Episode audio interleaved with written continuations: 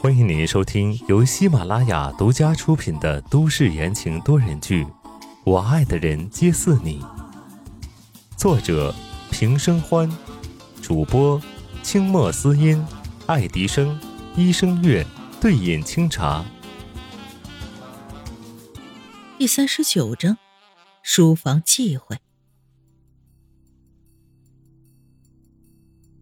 刺耳恐惧的叫声在耳边响起。温之夏也被吓得退了一步，刚站起来的女佣害怕的一下子又坐在了地上，不住的往后退缩，嘴里念念叨叨着：“哎呦，我会给你烧纸的，我会做供奉的，你就放过我吧，我不是故意打破你的相框的。”这话说的莫名其妙啊！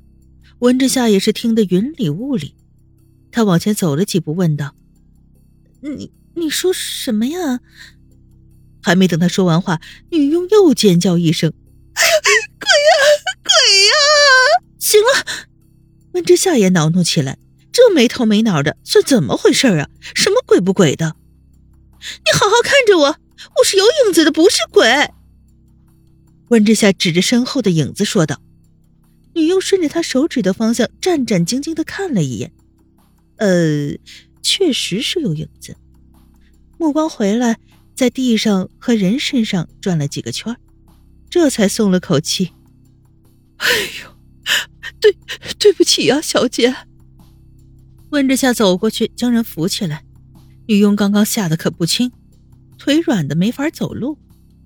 温之夏搭着她的胳膊，把她搀扶到旁边的座椅上。哎呦，是太太吧？啊谢谢，谢谢。女佣回过神来。也明白眼前人的身份了。今天石青少爷带夫人回来，这么晚了还在花园里闲逛，肯定就是少爷的新夫人了。温之夏点了点头，顺着坐在了旁边的位置上，清冷的眸子在夜色下显得更高冷了。他不动声色地看向女佣：“你刚刚说鬼相框是什么呀？”女佣愣了一瞬。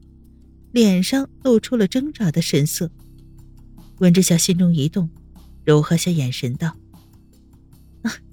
我刚嫁进来，虽然不常来老宅这边，但是我还担心触了爷爷的眉头，你就跟我说说，我也好注意一些呀。”温之夏生了一双大眼睛，像小兔子一样无辜的看着别人的时候，总能勾起对方的保护欲。女佣被拜托的眼神盯着。一拍大腿道：“哎，太太，我就跟你说了吧，但是你可不要告诉别人呐。”好，温之夏笑着答应了。女佣放小了音量道：“我呀，在老爷书房的桌上见到一张老照片，太太，你和照片里的女人长得好像呢。上次我打扫书房的时候，不小心。”打碎了那相框，被李管家骂的好惨呐，差点连工作都丢了。老照片上的女人，温之夏心里咯噔一下，面色如常，感激的说道：“啊，知道了，谢谢您，放心，我不会乱说的。”女佣已经缓了下来，拿着自己的东西要离开。温之夏独自坐在花园里。往日的事情一件件的浮现在眼前。当初第一次见宋家老爷子的时候，他就说过很像。后来让他在宋家老宅出嫁，对他的宽容比一般的人都要高很多。这一切的一切，难道都是因为他长得像某人的缘故？心绪不断的翻上来，温之夏输的觉得很焦躁，好像陷入了一个巨大的黑洞。事情隐隐约约的串联起来。他转头看向了矗立在夜幕中的宋家老宅，偌大的建筑充满着历史感。夜色越来越凉，温之夏搓了搓有些冷的手臂，眼底沉着重重的浓雾，缓缓站起身来。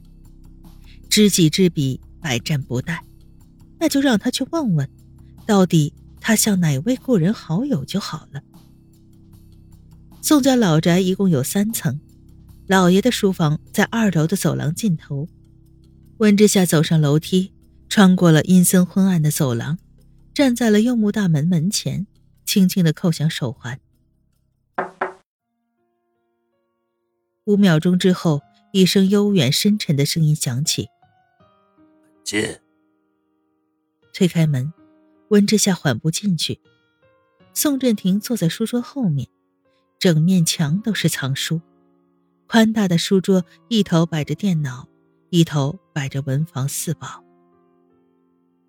爷爷，温之夏柔声的叫着，眼睛却滴溜溜的围着书桌打转。宋振廷嗯了一声，慈祥的问道：“夏丫头，你找我有事儿？”我来找石青，我还以为他在您这儿呢，结果他们几个都没在呢。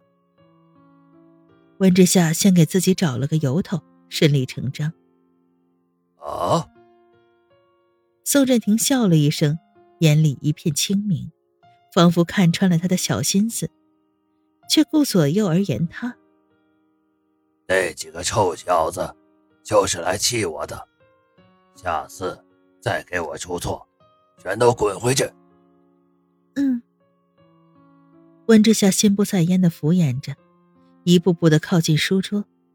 他看到了放在书桌上的那个相框，但是他是背着他的，他看不到。丫头，你知不知道？从来都没有人敢越过这张桌子。宋振庭忽然悠悠的开口，伸手在书桌上敲了敲，眼含威严的看着温之夏。温之夏闻言脚步一顿，按照宋老爷子这意思，也就是说，从来没有人看过书桌上的东西，包括那张照片。爷爷，温之夏柔柔一笑。睁大眼睛道：“我不想越过桌子，我就是想看看那张照片。”寂静，房间里寂静到了极点。宋振庭坐在主位上不说话，只笑着看向温之夏，但周身却发出了难以招架的气场，凛冽肃穆。温之夏被这股气势震得有点头皮发麻。却倔强的保持着微笑和宋振庭对视。想要知道真相，就要付出代价。良久，温之夏到底年纪轻，有些招架不住，眼看就要打退堂鼓的一瞬间，忽然觉得压迫在周围的气息减弱。他凝神向主位看去，宋振庭的面上挂着满意的笑容，笑了一声：“果然啊，是他的孩子。”温之夏机不可闻的皱了皱眉头，问道：“谁？”宋振庭的眼神充满了怀念和不舍，伸手拿过眼前的相框，微笑着抚摸一下，递给了温之夏。温之夏上前一步，将相框接过来，在眼神触到照片里那个人时，他瞪大了眼睛，僵在了当场。照片里明眉皓齿的年轻人。是他曾经在自家相册里看到过的，那是他的外婆石婉玉。他一直以为宋老爷子是外公夏红林的好友，没想到却是外婆。当年婉玉是我们那块最好看的姑娘，好多小青年都偷偷给她写过信。我和你外公老夏也一样，后来我。因为家族放弃了婉玉，婉玉也跟老夏走到一起。宋老爷子说到这儿，轻声一笑，看着温之夏，仿佛穿越了时空，和另外的人在对话。如果我当初坚持，说不定夏丫头你得叫我一声外公。这一生。我没有娶到婉玉，没想到我的孙子娶了婉玉的外孙女，也算是剪不断的缘分啊。宋振庭说话说的慢悠悠的，平缓安和。温之夏听着故事，看着照片，心中情绪复杂。他没想到宋振廷和外公外婆还有这一层关系。